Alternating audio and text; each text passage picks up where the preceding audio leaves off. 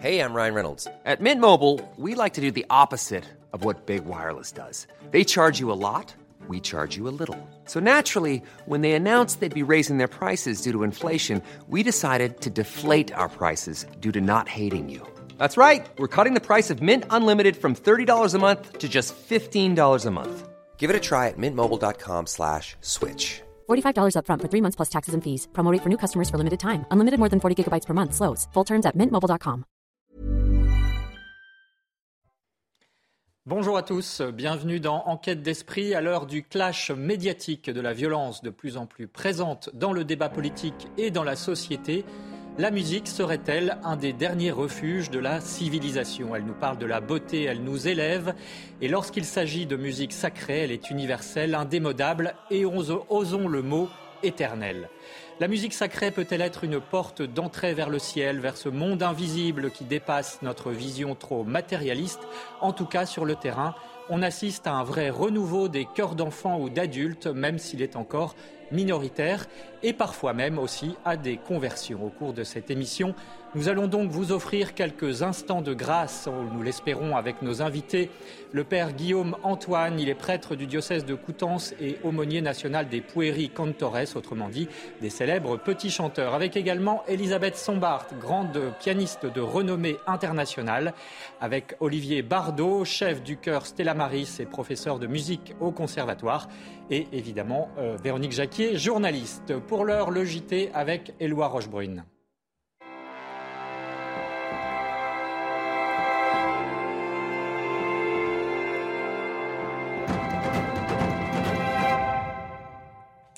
Bonjour Éloi, on commence par parler avec vous de la rencontre prochaine entre le pape et Emmanuel Macron.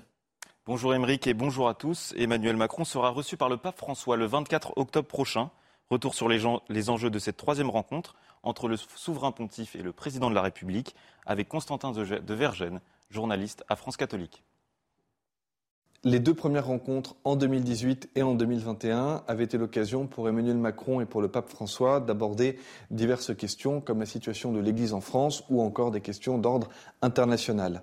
Euh, impossible à l'heure actuelle de savoir ce qui va être dit entre Emmanuel Macron et François euh, le 24 octobre lors de cette troisième rencontre. Néanmoins, on peut émettre trois hypothèses. D'abord, que sera abordé euh, le thème euh, du sommet international euh, organisé par la communauté Sant'Egidio, auquel participent les deux hommes. ce thème, c'est la paix. Et justement, la paix, eh bien, c'est la question de la guerre en Ukraine. Et c'est une question qui touche beaucoup le pape François, qui régulièrement, dans ses prises de parole en public, parle de cette paix nécessaire en Ukraine. Autre hypothèse, euh, on peut tout à fait imaginer Emmanuel Macron et le pape François évoquer euh, la question des récentes élections législatives en Italie qui ont vu euh, la victoire du parti nationaliste Fratelli d'Italia. Et puis enfin, troisième hypothèse qui n'exclut pas les deux autres, on imagine que le pape parlera à Emmanuel Macron eh bien, de la question de l'euthanasie, puisque Macron veut la légalisation de l'euthanasie en France. Euh, or, euh, le président français ne risque pas de trouver une oreille favorable chez le pape actuel. François est opposé à toute forme de légalisation de l'euthanasie, que celle-ci prenne la forme d'une aide active à mourir ou bien d'un suicide assisté. Le Sénat a rejeté cette semaine une proposition pour inscrire le droit à l'avortement dans la Constitution. Sur le terrain, des associations catholiques viennent en aide aux femmes et aux hommes en difficulté dans leur accueil de la vie. Mère de Miséricorde en fait partie et fête cette année ses 40 ans. Écoutez à ce propos Marie-Thérèse Chevin, responsable nationale de Mère de Miséricorde. Notre plus grande joie, c'est d'avoir pu participer à ce que des vies soient sauvées ou que des vies soient restaurées. Euh, voilà, c'est ça notre plus, grande, notre plus grande joie. Nous ne défendons pas d'abord une cause, nous accompagnons surtout des, des personnes qui viennent à nous et ces personnes deviennent elles-mêmes témoins et missionnaires, parce que ce sont elles, un peu comme la femme samaritaine, qui après laissent leur cruche, laissent leurs difficultés et se mettent au service de Mère de Miséricorde. Et ça, c'est vraiment euh, une source d'espérance euh, énorme, extraordinaire. Et un mot sur cette polémique sur le marché de Noël de Strasbourg. La liste des produits autorisés à la vente ne comporte les crucifix que sous la mention sous réserve d'acceptation. Et ils sont désormais surnommés par la mairie les croix de JC. Une information qui a fait bondir l'opposition de droite. Dans un tweet, Jean-Philippe Vetter s'indigne Est-il si difficile d'écrire en toutes lettres le nom de Jésus-Christ? Interdire sur le marché de Noël le symbole de la foi chrétienne serait incompréhensible. Et encore un acte anti-chrétien, ça s'est passé dans le Finistère. La chapelle Saint-Joseph à Saint-Paul-de-Léon a été saccagée à coups de hache, puis cambriolée, alors qu'elle venait d'être restaurée. L'association qui possède l'édifice a déposé plainte cette semaine. Et il y aura bientôt deux nouvelles églises en Seine-et-Marne. Le département qui accueille de plus en plus d'habitants doit aussi pouvoir accueillir les fidèles. Nous nous sommes rendus sur place lors de la bénédiction des lieux. Les travaux doivent commencer en fin d'année. Un reportage de Théo Grévin et Loïc Tontat. Pour le moment, seule une maquette permet de se rendre compte du projet colossal entrepris par le diocèse de Meaux. Dans quelques mois, l'église Saint-Colomban, située au cœur du Val d'Europe en Seine-et-Marne, permettra d'accueillir jusqu'à 900 fidèles. Certains d'entre eux, venus prier et bénir le terrain à l'approche du début des travaux, ne cachent pas leur satisfaction. Un diocèse qui est très euh, dynamique euh, en termes de culte et de culture chrétienne. Il faut continuer à suivre la population là où elle va, à s'adapter aux mouvements, à s'adapter aux besoins et à être présent euh, partout où l'Église peut remplir sa mission. Depuis les années 90, la population de Seine-et-Marne a augmenté de 50%. Alors pour l'évêque de Meaux, aucun doute, l'afflux de fidèles nécessite la construction de cette église, mais aussi d'un établissement scolaire privé sous contrat qui accueillera à terme plus de 1500 élèves. La population ne cesse d'augmenter, donc nous sommes en train de préparer l'église, l'école, l'institution scolaire qui va accompagner euh, cette ville euh, nombreuse. Les travaux débuteront d'ici la fin de l'année et d'ici là, le diocèse doit encore réunir la somme de 17 millions d'euros. Un appel aux dons a été lancé. Et pour finir, Natacha Saint-Pierre a commencé la tournée de son album Jeanne. Après Thérèse de Lisieux, la chanteuse veut rendre hommage à Jeanne d'Arc, figure féminine de l'histoire de France. Je vous propose de l'écouter. Vous êtes si loin, si loin d'ici, des siècles nous séparent et mon cœur s'égare. Je trouve que Jeanne d'Arc, elle rassemble, et c'est pour ça que je l'ai choisie. Elle, euh, regroupe tant euh, les jeunes que les moins jeunes, les croyants, les non-croyants. Elle fait partie de l'histoire de France. Et j'avais envie de porter un regard humain sur elle, parce qu'on a toujours un regard historique, avec des dates, avec des, anecdotes de combat, mais derrière tout ça, il y a une femme. Avoir une voix plus spirituelle, je trouve que ça donne un peu plus de contenu à ce que je fais. Quand on est chanteuse, notre travail, c'est de divertir les gens, et c'est formidable d'avoir la chance de faire ça mais j'avais envie, euh, peut-être par, euh, par ego, hein, d'apporter quelque chose de plus. J'avais envie qu'une fois le divertissement terminé, une fois les éclairages et les paillettes retombées, qu'il reste quelque chose. C'est la fin de votre journal. Émeric, c'est à vous pour la suite d'Enquête d'Esprit. Merci Éloi Rochebrune. On va continuer en musique. D'ailleurs, on va parler notamment de la musique sacrée ou de la musique classique avec nos invités. Cette musique est-elle une porte d'entrée vers le ciel? C'est la question que nous nous posons avec l'abbé Guillaume Antoine. Bonjour mon père. Merci d'être avec nous. Vous êtes prêtre du diocèse de Coutances, vous êtes l'aumônier national de la Fédération française des petits chanteurs, les Pueri Cantores. Euh, c'est 3500 personnes en France, 45 000 dans le monde et qui fête cette année ses 75 ans. Vous œuvrez beaucoup à la promotion de la musique sacrée à travers une école en Normandie, un festival de musique sacrée à Granville et vous nous parlerez d'un lieu tout à fait atypique, l'abbaye de Lucerne, dont vous êtes en train de faire un centre culturelle et musicale. Avec vous, Elisabeth Sombard, merci d'être avec nous.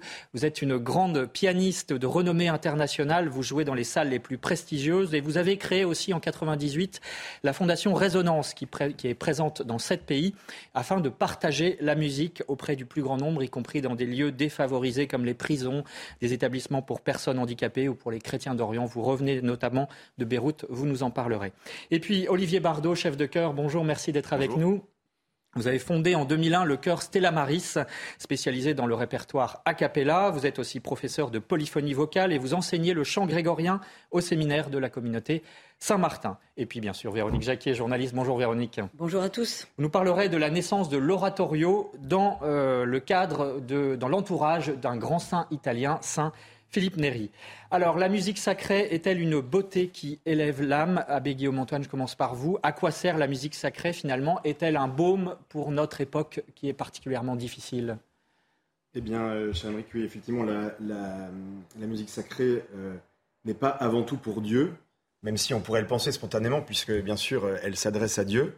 Mais je crois que, enfin d'ailleurs, il y a une, prière de la liturgie qui le rappelle que le bon Dieu n'a pas besoin de nos, chants, qui n'ajoutent rien à ce qu'il est. c'est nous qui en avons besoin c'est nous qui avons besoin de la musique sacrée. C'est pour nous que cette musique sacrée euh, produit quelque chose. Alors bien sûr que euh, euh, voilà, elle, nous permet de vivre une expérience absolument indicible. Elle nous permet de descendre aux profondeurs de notre être. Et comme vous l'avez dit, elle est vraiment un lieu de consolation pour des âmes tourmentées.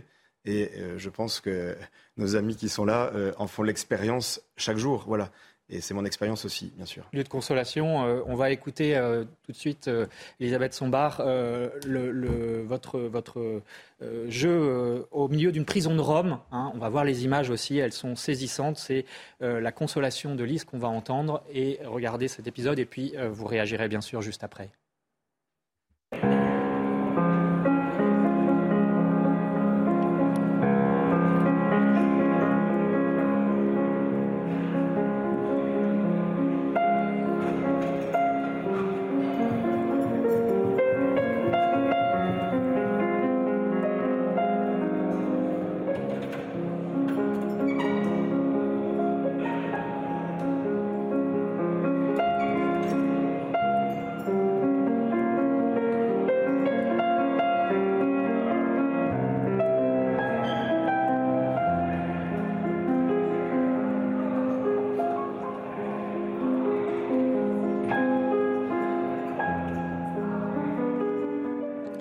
Elisabeth Smart, vous avez joué dans cette prison de Rome qu'on a vue, mais vous revenez aussi de Beyrouth. Vous aimez donc jouer dans ces milieux, dans ces lieux de souffrance, ces milieux difficiles.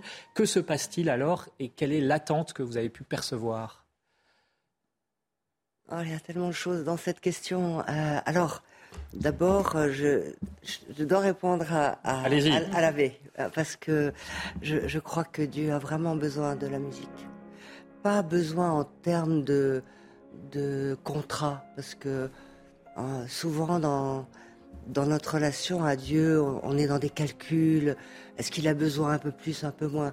Non, je crois tout simplement que euh, il passe à travers nous, si, si tant est qu'on arrive à être ce réceptacle le plus dégagé possible de notre moi encombrant quand on joue. Mais euh, je crois que c'est très important de, de penser qu'on joue pas seulement pour euh, les prisonniers ou pour les, les, là j'ai joué dans un camp, peu importe pour qui on joue, je crois qu'on joue pour tout ce ciel aussi qui qui est présent, qui nous écoute, pour les anges, qui participe.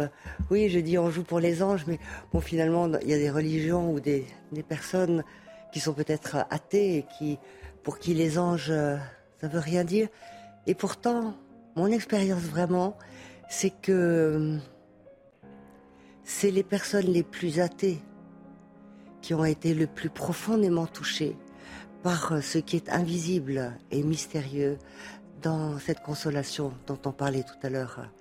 Et, je crois que c'est ce, mystère, cet espace, comme disait Zundel, de cet espace de gratuité, cet espace inviolable, n'est-ce pas, intérieurement, qui fait que, que personne ne peut acheter, que personne ne peut confiner, que personne ne peut euh, euh, transformer. Alors c'est dans cet espace que se joue ce que nous faisons tous et euh, qui, qui, qui donne à l'homme cette sensation qu'il porte en lui plus grand que lui, quel que soit le nom qu'il donnera à cette expérience finalement. Pour ce que vous pouvez en percevoir, c'est ce qui se passe. On a vu ces visages euh, poignants hein, de prisonniers lorsque vous jouiez. Euh, qu'est-ce, que, qu'est-ce qui se passe à ce moment-là dans leur cœur Tant qu'on puisse en juger, pour peu qu'on puisse en juger, bien sûr. Oui. Euh, ce, que je, ce que je sais, parce que j'ai parlé avec eux et que je, je n'ai pas été qu'une seule fois là, mais plusieurs, plusieurs fois pendant plusieurs années, c'est qu'il y, a un, y a un chemin intérieur qui se fait et qui euh, va mener la personne à son, à son propre émerveillement de ce qu'il est et dont il n'avait pas idée. Parce qu'au fond, la musique creuse cela en nous, malgré nous, je dirais presque. Et euh, alors bien sûr, ça, donne un des prisonniers qu'on voit là qui a voulu absolument me tatouer un, un, un chapelet sur le bras quand je suis partie. Et donc je lui ai expliqué que le, le chapelet était à l'intérieur de nous-mêmes et que au fond, euh, on nous avait donné dix doigts. Mais ce que ça voulait dire, c'est que pour lui, alors que l'on n'avait pas parlé de, de religion ensemble, pour lui, il était clair que ce que je venais faire là et ce qu'il venait d'entendre était un chemin vers cette prière qui peut nous relier tous. Geste est très parlant, bien sûr. Olivier Bardot, c'est votre expérience aussi. Donc, vous êtes le directeur du chœur Stella Maris, je le rappelle, qui va fêter ses 20 ans. Finalement, la musique, c'est une expérience de la vie intérieure? C'est tout à fait une expérience existentielle. Et c'est quelque chose qui est c'est peut-être la chose la mieux partagée du monde, d'une certaine manière. Il y a tous, il y a chez tous, en fait, un musicien qui sommeille et un chanteur. Et, euh, ça suppose une éducation quand même. Ça suppose une éducation, bien entendu, mais c'est vraiment un leg commun qui est vraiment ancré au plus profond de notre humanité et qui constitue une forme de vocation profonde. À tel point d'ailleurs que nous, chrétiens, pensons que nous passerons notre éternité à chanter, euh, ce qui est une perspective pour le moins réjouissante.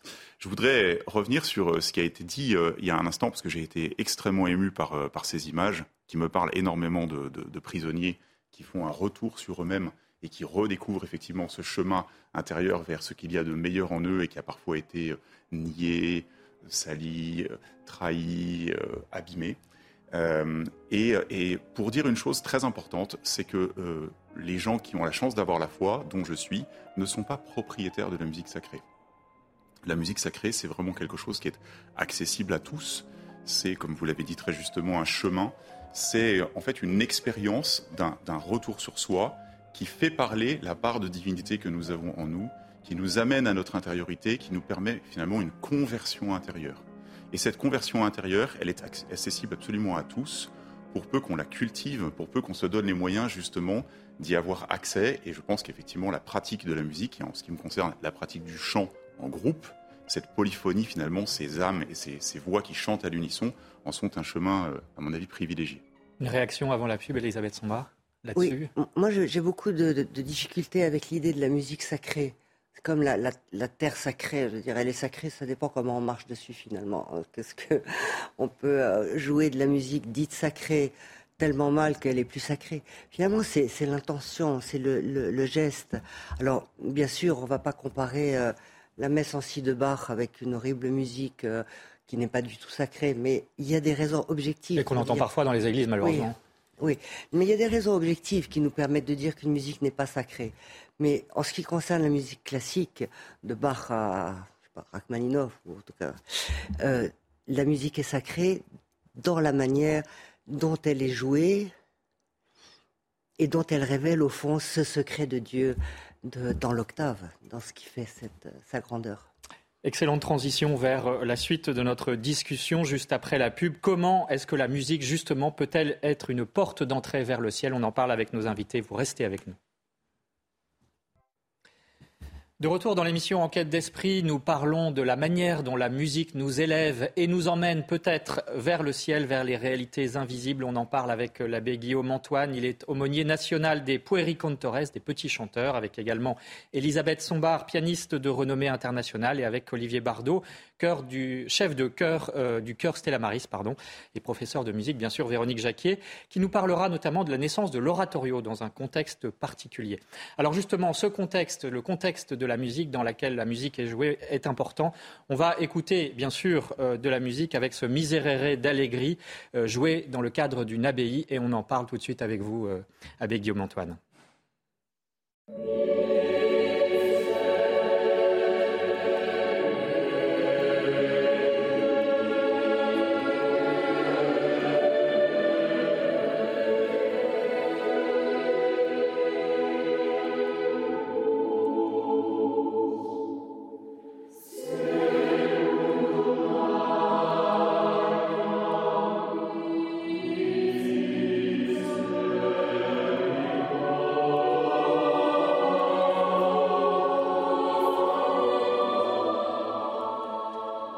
Antoine, donc ce, cadre de cette abbaye dans la pénombre. Racontez-nous un peu le contexte dans lequel ce trésor de la musique sacrée euh, a été joué. Donc, je rappelle Miserere d'Allegri.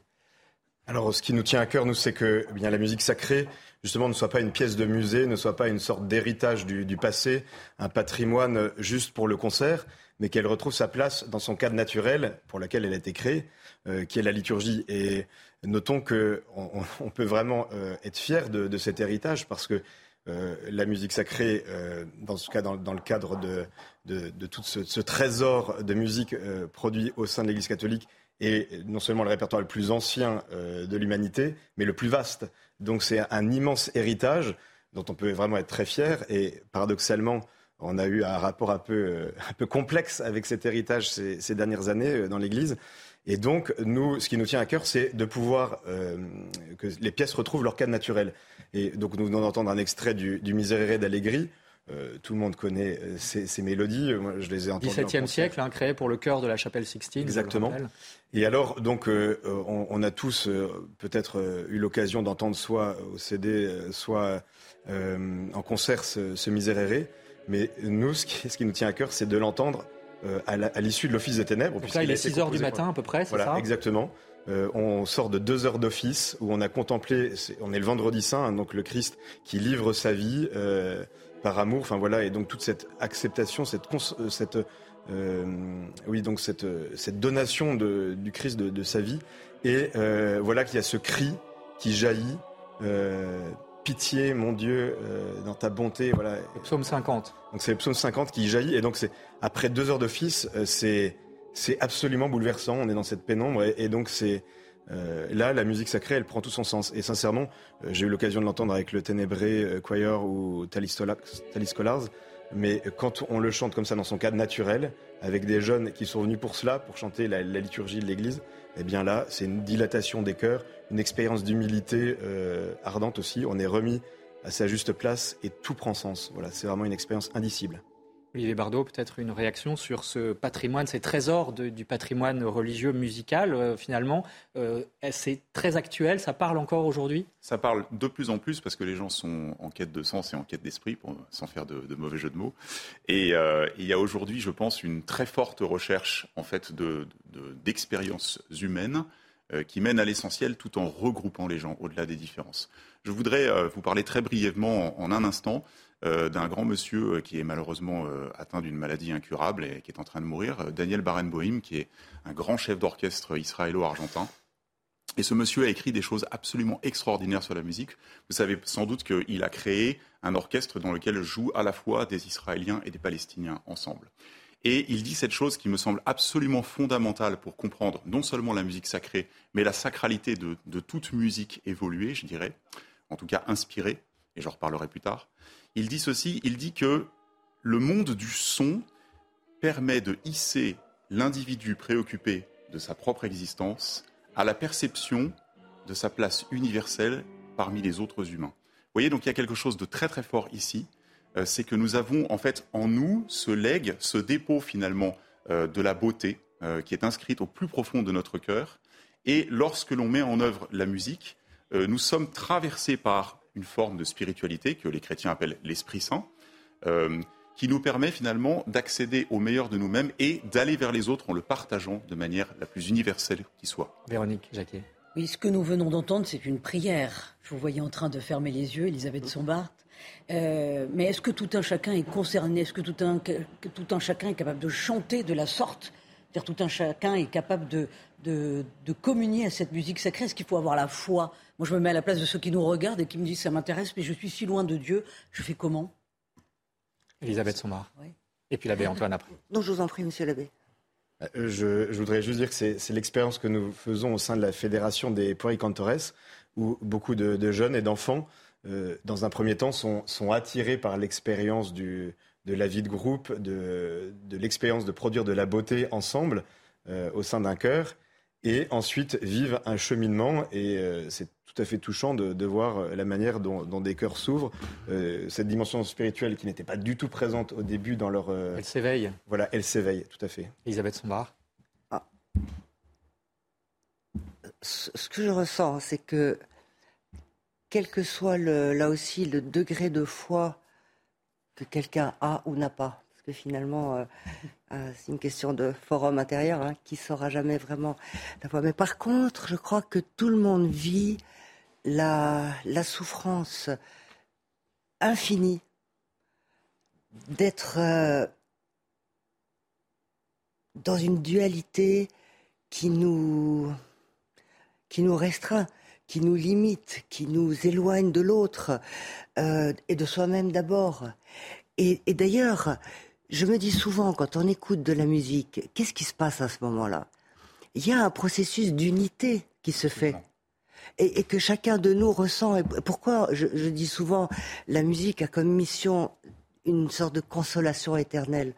Mais c'est que pour les chrétiens, ce que nous vivons, la, la chute, cette, cette, cette, brisure de symétrie, que l'harmonie de la musique essaye de, de réunifier. Un, un, baume au péché originel, en quelque Et, sorte? Ah, mais absolument. Pourquoi? On, on, pourrait en parler des heures, parce qu'on peut l'expliquer dans l'octave et tout ce qui s'y passe.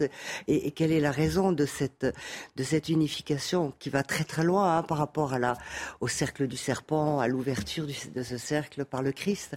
Mais euh, ce qui est très important, c'est que quel que soit le niveau de connaissance musicale qu'aurait une personne, parce que ça vraiment je l'ai vu, j'ai joué dans des endroits où les personnes n'avaient même jamais vu un piano. Donc, euh, mais je n'ai jamais vu personne ne pas être touché par l'Ave Maria de Schubert ou par un nocturne de Chopin ou par une sonate de Beethoven ou par ce geste qui est de, de, de, de dire à l'autre, pas parce qu'on veut lui dire, mais parce que se communie à ce moment-là quelque chose de l'ordre de l'unité dans ce que l'être humain a de plus beau.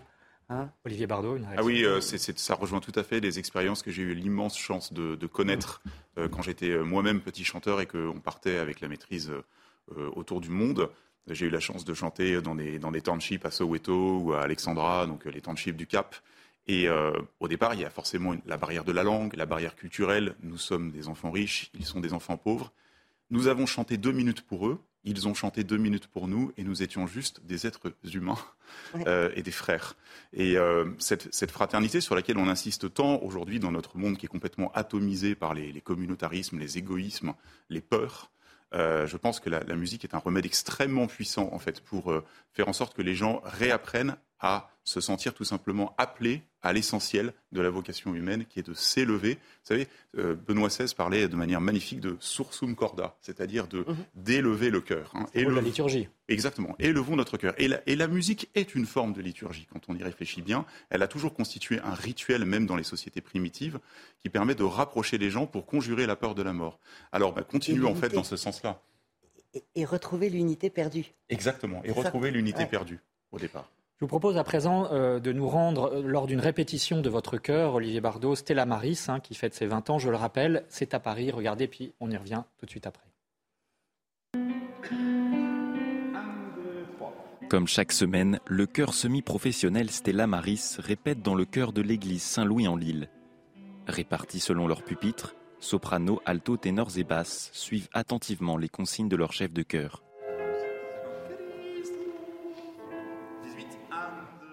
Dans leurs mains, les partitions d'un morceau de l'œuvre de François Poulenc sur la trahison de Judas. De la musique sacrée qui prend une large place dans le répertoire du chœur Stella Maris. Ces chanteurs, croyants ou non croyants, reconnaissent l'unicité de ce type de musique. Dans le chant sacré, on retrouve euh, davantage de vibrations. En fait, on sent que les compositeurs ont mis beaucoup plus de cœur à l'ouvrage que simplement du, de la chanson populaire. Je sens que la musique sacrée appelle des sentiments et des émotions qui sont plus profondes. Des sentiments profonds que ces chanteurs ont déjà pu exprimer à de nombreux publics, en France, mais aussi en Europe. Un reportage signé Éloi Rochebrune. Euh, Père Guillaume Antoine, euh, il y a eu une rupture de la transmission de cet héritage hein, dont euh, on, on, est en train de parler. Est-ce qu'aujourd'hui, il y a un renouveau euh, des chœurs, que ce soit les enfants, que ce soit les adultes Il y a un mouvement euh, qui porte justement vers ce chant sacré? Alors effectivement, je parlais tout à l'heure de cet immense héritage. Euh, c'est vrai que, notamment dans l'expérience des maîtrises, il y a une, une rupture un peu fondamentale qui a été, pardon d'en parler, mais celle de la Révolution française, qui a constitué vraiment euh, une, rupture de transmission. Par exemple, les obsèques d'Élisabeth II ont révélé un peu au monde entier la qualité des chœurs anglais. Là, il n'y a pas eu de rupture. Vous voyez ce que ça donne quand il n'y a pas eu de rupture? Euh, Chez nous, ce n'est pas tout à fait le cas. Et donc, effectivement, euh, je crois qu'on est seulement là en train de, se relever et euh, on, trouve, on retrouve maintenant des, effectivement des, chœurs des cathédrales, des, maîtrises qui euh, ont maintenant désormais un très bon niveau. en France, mais ça a été un peu laborieux. Et donc c'est vrai qu'actuellement, il y a un peu une, sorte d'efflorescence. On compte à peu près une dizaine, douzaine de, maîtrises qui se font chaque année, d'enfants en tout cas, à travers la France. Et donc ça, c'est quand même très réjouissant. Elisabeth Sombard, euh, sur la rupture de cet héritage et puis peut-être ce renouveau, c'est quelque chose dont vous avez euh, parlé avec euh, le, prédécesseur du pape François, le pape Benoît XVI. Est-ce que l'Église, d'une certaine manière, peut-être pendant quelques décennies, a manqué ce rendez-vous avec la beauté et la beauté de la musique en particulier? Oh là là, quelle question Non, mais l'histoire de la, de, la musique dans l'Église est, est une longue histoire qui a des hauts et des bas, comme disait l'abbé. On n'avait pas le droit de jouer de la musique instrumentale. Après, on n'a plus eu le droit. Récemment, on n'avait de nouveau plus le droit de jouer, de faire des concerts dans les églises. Euh, bon, enfin. Histoire je complexe. Crois que, je, crois que l'Église aussi est en recherche d'elle-même, hein, toujours. Et c'est pour ça que, euh, on, même si la tentation de, de la juger euh, par rapport à certains décrets est facile, je, je crois que il faut comprendre qu'elle est en recherche d'elle-même toujours. Mais est-ce qu'elle doit se ressaisir de ce, justement de cette beauté? Je ne crois pas qu'elle puisse se ressaisir de cette beauté pour le moment. Mais c'est à nous, parce que nous sommes l'Église, finalement. Et, euh, et la transmission, c'est la vie. Ce qui est l'enjeu qu'il y a en ce moment dans le wokisme, dans la cancel culture, etc., c'est pas tant le problème de l'Église et ce qu'elle ferait plus ou moins bien par rapport à la musique en ce moment, c'est le fait qu'on veut nous couper de l'héritage du passé. Euh, et ça, c'est très très dangereux parce que de nouveau, nous risquons de perdre euh, nos racines. Parce que mais ça joue aussi sur la musique. Gibran dit, mais bien sûr, ça joue sur la musique. Khalil Gibran dit il faut des racines pour donner des ailes, mais si on enlève les racines, il n'y aura pas d'ailes. Donc vous ne pouvez rien faire. Et, le danger aujourd'hui qui fait que on va mettre les musiciens dans le non essentiel. D'ailleurs, à partir de cet hiver, de nouveau des théâtres vont fermer parce qu'ils pourront plus payer l'électricité, parce que, etc., etc. Nous sommes les premiers euh, à devenir non essentiels. Pourquoi? Parce que nous sommes essentiels. Pourquoi? Parce que nous sommes le trait d'union entre le passé, c'est-à-dire l'admiration, la, transmission qui est vie d'un héritage, euh, euh, ce qui n'a pas de, on ne peut pas comparer. rien au monde n'a été plus beau que ce que nous pouvons transmettre là. Et nous sommes aussi le, trait d'union vers ce que l'Église du, du, Christ, enfin le Christ promet, c'est-à-dire la vie éternelle. Donc, nous ne sommes plus dans un ici maintenant que revendique le wokisme coupé d'un passé et d'un futur hypothétique. Pas du tout. Nous sommes là pour transmettre les valeurs d'un passé qui est universel et qui donc n'a pas d'âge et donc est à la mode pour toujours parce qu'il est destiné à l'éternité. Olivier Bardot, votre expérience de chef de chœur, euh, est-ce qu'il y a quand même malgré tout euh, un certain renouveau de la composition, euh, de, la, de, la, composition sacrée hein, Il est très évident et il ne concerne pas que des, des musiciens qui ont la, qui ont la foi. Et c'est ça que je trouve très intéressant. Moi, j'ai été bouleversé de constater que un certain nombre, par exemple, de chefs de chœur qui, qui se disent athées ont une approche de la musique sacrée absolument bouleversante parce que justement, ils n'ont pas perdu cette part profonde d'humanité au plus profond d'eux qui, qui leur a été donnée par par, Dieu. Et je vois aussi des compositeurs qui disent ne pas avoir la foi, produire, euh, j'allais dire par réflexe, de la musique sacrée, parce que c'est peut-être ce qu'ils considèrent, ce que nous considérons euh, unanimement comme euh, la plus haute forme d'art. Voilà. des choses là aussi bouleversantes. Vous avez entendu tout à l'heure le, témoignage de, deux de mes chanteurs qui ont été choisis précisément parce qu'ils font partie de Stella Maris sans aller à la messe. Je me permets de le dire. C'est important de le préciser, bien sûr. Euh, je, trouve que euh, c'est tout à fait intéressant ce qu'ils disent parce que ça montre que justement, euh, il n'y a pas ce hiatus artificiel qu'on pourrait imaginer entre profane et sacré.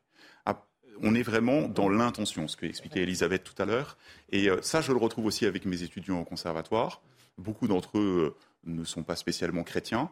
Et ce que j'essaye de développer chez eux, c'est ce que j'appelle le chant intérieur en particulier chez les instrumentistes qui ont fait justement le choix de l'instrument par opposition à la voix. Je, cherche à réunifier ces deux choses-là. Pourquoi? Parce que fondamentalement, le sens et la vocation profonde de mon enseignement, c'est de montrer que lorsque nous chantons, nous sommes chantés. Nous sommes chantés. Nous sommes traversés par quelque chose qui est plus grand que nous. Qui nous dépasse qui nous dépasse complètement et qui donne un sens, qui donne une respiration. Vous savez, le chant, il est pneumatique, hein, comme dans le chant grégorien que connaît bien Guillaume Antoine, vieil ami. Euh, voilà, il y a cette arcis qui est l'inspiration et l'augmentation de l'énergie, et la thésis ensuite qui est la restitution. Et que fait d'ailleurs le Christ euh, ressuscité quand il apparaît pour la première fois à ses disciples? Il souffle sur eux, hein, il y a un pneuma, un rouar, comme disent les, les, Hébreux, et la première, la première parole qu'il prononce euh, vis-à-vis d'eux, c'est la paix. Vous voyez, donc il y a un, lien très fort entre ces, choses-là. Elisabeth Sombard, puis Véronique Jacquier.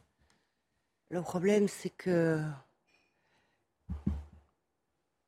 il faut, pour un instrumentiste qui ne chante pas, d'ailleurs j'ai appris qu'il y a des chanteurs qui peuvent chanter sans respirer, finalement, sans en avoir conscience.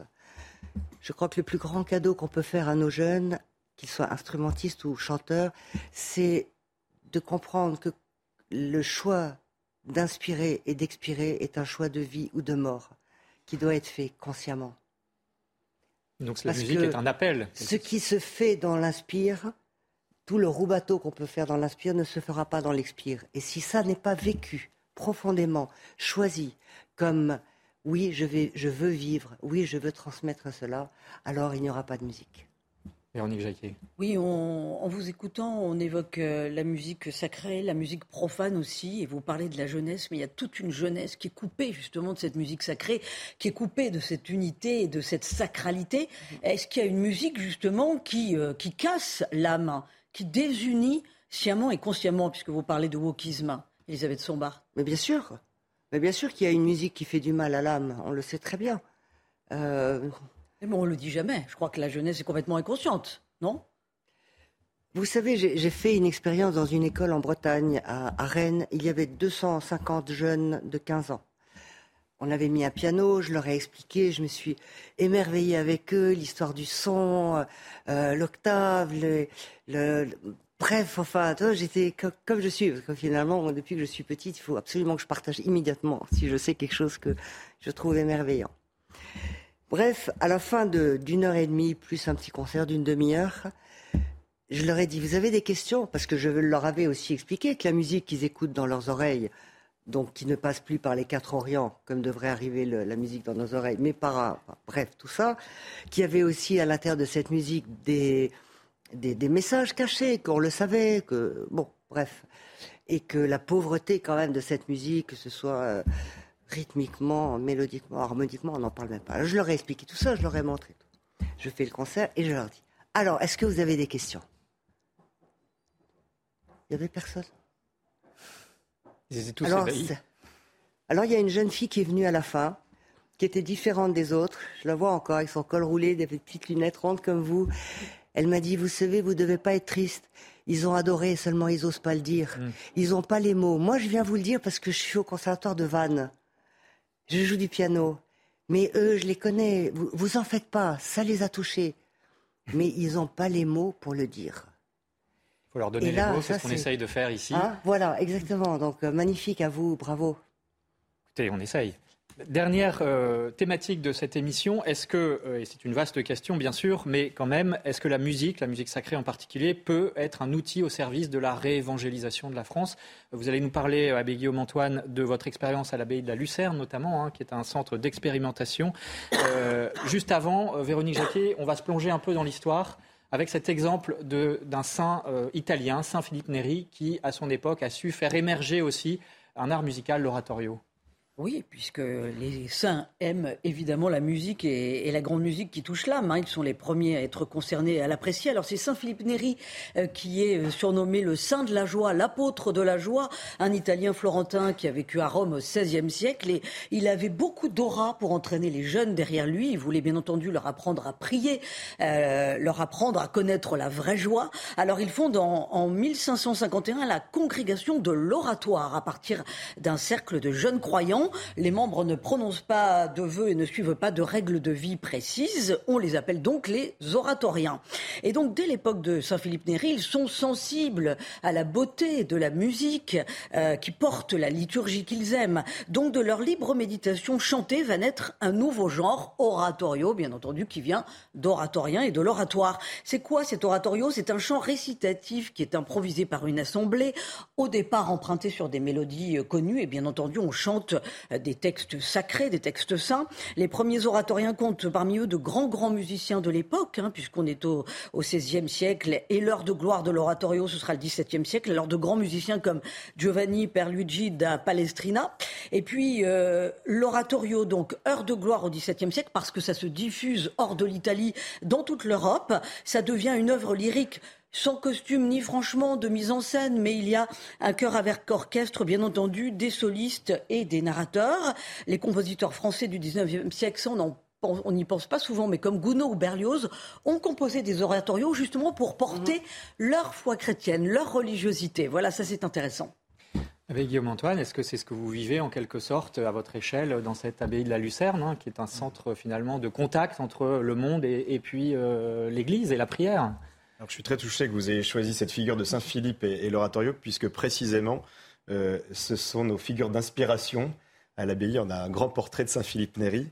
Et l'oratorio, donc, c'est pas seulement un genre musical, hein, comme vous l'avez dit, mais c'est d'abord un lieu de vie. Euh, l'oratorio, c'est une expérience. D'ailleurs, euh, dans la plupart des oratoires, l'oratorio, c'est aussi le bâtiment où se déroulent les oratorios. Donc, c'est vraiment une une expérience avant tout, euh, une rencontre, une familiarité avec la parole de Dieu et donc la musique comme moyen effectivement de, cet échange euh, et de ce dialogue. Et euh, donc c'est effectivement tout à fait notre ambition pour cette abbaye de la Lucerne. c'est assez courageux de, voir un évêque, donc l'évêque de, Coutances, Monsieur Le Boulch, qui, qui, a décidé au cœur de son diocèse de poser un lieu donc consacré au dialogue de l'Église avec le monde de la culture donc un lieu où nous aurons à cœur d'accueillir des artistes en résidence, euh, qu'ils aient la foi ou non, et euh, où, bien sûr, ils pourront être inspirés par la, sérénité, euh, ce qui se dégage de ce lieu d'une très grande beauté. J'espère que vous nous montrerez quelques images de, cette, abbaye de la Lucerne, et donc un lieu... Passé à l'écran. Et un lieu donc où ils pourront aussi entrer en dialogue avec des, des prêtres et être aussi touchés par la liturgie de l'Église. Et c'est ce que nous vivons déjà à l'abbaye, puisque on a déjà donc euh, accueilli de nombreux groupes euh, où beaucoup n'avaient pas la foi, et on leur propose carrément de chanter au cœur de la liturgie. Et donc c'est sûr que euh, à chaque fois les échanges sont absolument sidérants. Ils sont extrêmement touchés et bouleversés de donner cette musique sacrée au cœur de l'acte liturgique. Elisabeth Sommar. Paradoxalement, je crois que c'est parce qu'il y a ce silence que vous proposez avant toute musique que la, musique peut vraiment se dire, hein, parce qu'elle elle naît du silence, elle retourne au silence. Saint Jérôme disait que quand Lucifer a chuté, euh, il est parti avec un tiers des anges qui louaient le. Nous avons dit dans une émission il y a 15 jours qui a fait couler beaucoup d'encre. Voilà. Et, euh, et, donc, il disait les musiciens sur Terre, vous êtes là pour, euh, d'une certaine manière, remplacer euh, le, le, cœur des anges, enfin tous ceux qui manquent à, la, louange. Mais euh, ce qu'on a dit tout à l'heure à propos de, de, la relation, de l'unité qui est la base de la musique, parce que la musique c'est mettre en relation des notes, mais c'est aussi comprendre que cette, euh, au moment de la chute, quand la, la parole s'est séparée de la musique, parce qu'au départ, elle, ne l'était pas. C'était une seule et même chose. Donc nous sommes des, quelque part des handicapés de cette, euh, de cette situation. Et en même temps, nous avons cette grande responsabilité qui est de permettre, grâce à ça, de réunir le plus de, de, cœurs possible. Voilà. Olivier Bardot, ce sera le mot de la fin. Une expérience que je fais aussi moi en tant qu'artiste et en tant que pédagogue et transmetteur et professeur, c'est que la beauté de la musique euh, est quelque chose, moi, qui euh, me suggère une forme de poignante nostalgie de ce, ce à quoi nous aurions appartenu avant de naître. C'est difficile de mettre des mots dessus, ou peut-être aussi, et même sans doute, ce vers quoi nous tendons et nous aspirons après avoir quitté ce monde. Ça, c'est quelque chose, quand vous en parlez euh, à des étudiants, à des élèves, à un public, parce que le public aussi est, a soif de comprendre le, sens profond des œuvres qu'on lui donne en concert. C'est la raison pour laquelle j'apporte toujours un soin très particulier à expliquer, à rentrer en résonance avec le public, à faire de lui un acteur intelligent des concerts qu'on donne. Et euh, ce, qui me, donne beaucoup de joie et, donne l'occasion publique de témoigner une très grande gratitude. Et, cette, nostalgie très forte, quand on en parle à, des jeunes, quand on en parle à un public, quand on en parle à des élèves, ça abolit toute forme de, de préjugés par rapport à une esthétique. Je reviens à, à Beren Bohim, dont je parlais tout à l'heure. Il dit la musique est un tout. On ne peut pas séparer l'esthétique de l'éthique. Il y aurait beaucoup de choses à dire là-dessus. D'ailleurs, il a écrit son dernier bouquin là-dessus. Moi, je trouve que c'est vraiment un message absolument formidable. ça me permet, par exemple, d'aborder le chant grégorien au conservatoire, qui est un espace laïque sans qu'il y ait la moindre opposition en fait et la moindre gêne de la part des étudiants, parce qu'ils sentent une forme d'authenticité et de sincérité. Finalement, ils sentent, je pense que je ne suis pas dans un militantisme, mais que je m'efface devant ce qui me dépasse et qui est euh, tout simplement notre héritage commun, et que j'essaye de leur faire comprendre et de euh, ce qui s'y cache et de les faire rentrer finalement dans la signification et la résonance profonde de ce qui, de ce qui s'y déroule.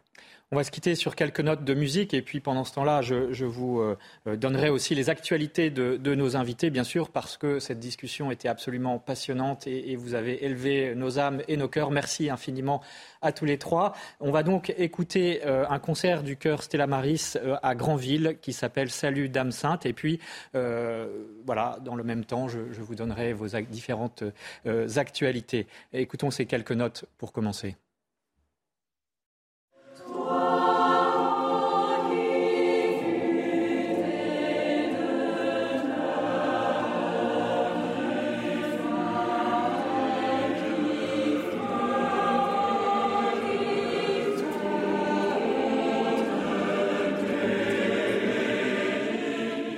Voilà, alors Elisabeth Sombar, votre actualité, c'est un concert à Saint-Julien-le-Pauvre à Paris, ce jour à 16h, et puis le 27 novembre à la salle Cortot à Paris. Euh, les adresses Internet pour euh, voir euh, vos différentes actualités et la Fondation Résonance s'affichent également sur l'écran. Votre actualité, c'est également la parution de disques, notamment les Nocturnes de Chopin en 2022. Et puis, il y a également Beethoven en 2020. Les couvertures s'affichent et vous les retrouvez aussi sur le site Internet de France Catholique. Olivier Bardot, votre actualité, c'est les 20 ans du cœur Stella Maris en mars. Là aussi, l'adresse Internet s'affiche.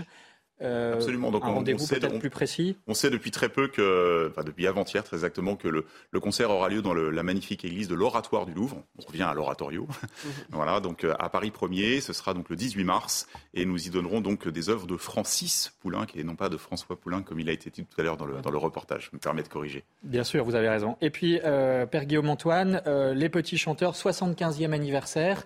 Euh, ça a eu lieu en partie hier à Saint-Denis, mais également en juillet 2023 au Mont-Saint-Michel. Et là, évidemment, c'est un rendez-vous à ne pas rater. Exactement, nous attendons 1500 petits chanteurs de toute la France au Mont-Saint-Michel. Voilà, les bonnes adresses aussi pour se former apparaissent euh, sur votre écran. Vous les retrouvez sur, notre, sur le site de, France Catholique. Et puis quelques parutions récentes. Un requiem de Hugh Reiner qui touche tous les courants de pensée et spiritualité. Hein. C'est une première mondiale à Saint-Sulpice. Euh, une dimension plus populaire avec Max Guazzini qui sort un album intitulé Les chants de Jésus. Nous en reparlerons à l'occasion euh, de Noël. Il y a beaucoup de chants de Noël dedans. Et puis les motés à Marie de l'ensemble vocal Voce Humana avec le mezzo-soprane Marie-Clotilde Salver à retrouver là aussi sur notre site. Véronique Jacquet, un dernier mot pour l'actualité de France catholique cette semaine. Oui, euh, France catholique qui évoque euh, la saga euh, des petits chanteurs, dont l'abbé Guillaume Antoine est l'aumônier national, et qui sont donc finalement les témoins d'une modernité dans la tradition. À la une, vous la voyez qui s'affiche à l'écran, sommes-nous trop nombreux sur Terre? Ça, évidemment, c'est un regard chrétien sur le poids de la démographie. pour tout savoir et pour revenir d'ailleurs sur les émissions antérieures, france-catholique.fr. Voilà. La semaine prochaine, 21 octobre, nous parlerons des miracles, euh, autres signes de l'invisible, avec le regard de la science. Merci d'avoir été à notre écoute et euh, la suite de l'info continue sur CNews. Want truly hydrated skin? Midosia's Body Care Breakthrough Hyaluronic Body Serum. It's clinically proven to increase hydration by 161%. It's lightweight, fast absorbing, and delivers 24 hours of hydration for silky smooth skin without any sticky afterfeel. Treat your skin to clean vegan skincare from Osea. Get 10% off your first order with code SUMMER at OseaMalibu.com. That's O S E A Malibu.com code SUMMER.